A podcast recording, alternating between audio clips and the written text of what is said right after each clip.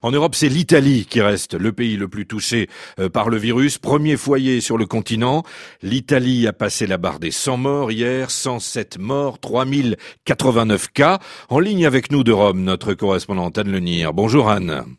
Bonjour Arnaud. Le gouvernement reconnaît désormais que la situation est grave, très grave même, et prend des, des décisions exceptionnelles. Toutes les écoles sont fermées à partir d'aujourd'hui et jusqu'au 15 mars. Euh, pourquoi le gouvernement a-t-il décidé cette fermeture?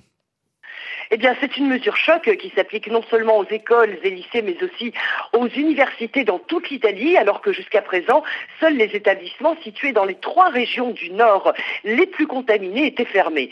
Le chef du gouvernement, Giuseppe Conte, a expliqué que cette décision, qui concerne 9 millions d'élèves et étudiants, devait être prise pour tenter de contenir l'épidémie de coronavirus et pour éviter une crise du système sanitaire, car les hôpitaux sont déjà au bord de la saturation Or, résoudre les problèmes liés par exemple au manque de lits dans les unités de thérapie intensive demande un certain délai, que ce soit pour le nord, le centre ou le sud du pays. Alors Anne, on comprend bien l'urgence euh, sanitaire, mais comment les familles avec enfants vont-elles pouvoir faire face à cette situation? Alors, la ministre de la Famille, Elena Bonetti, planche sur le dossier. Elle veut proposer des aides économiques pour les frais de garde d'enfants et donner la possibilité à l'un des deux conjoints d'obtenir un congé parental rémunéré, qu'il s'agisse d'un salarié ou d'un travailleur indépendant. Par ailleurs, l'ensemble du gouvernement a promis de ne pas abandonner les familles.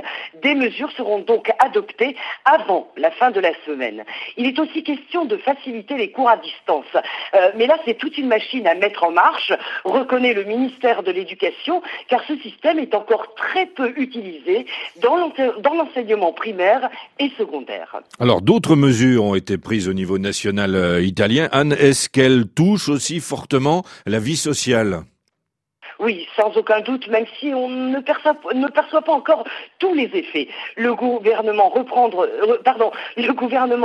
de ne plus s'embrasser, donc plus de bachi-bachi, d'éviter tout contact humain à moins d'un mètre de distance et les lieux d'agrégation. Évidemment, tous les congrès, événements culturels et sportifs sont annulés ou reportés. Pour les musées qui sont ouverts, la régulation des flux est obligatoire et euh, autre mesure, les personnes âgées de plus de 65 ans ou qui ont maladies chroniques sont invités à rester à leur domicile autant que possible.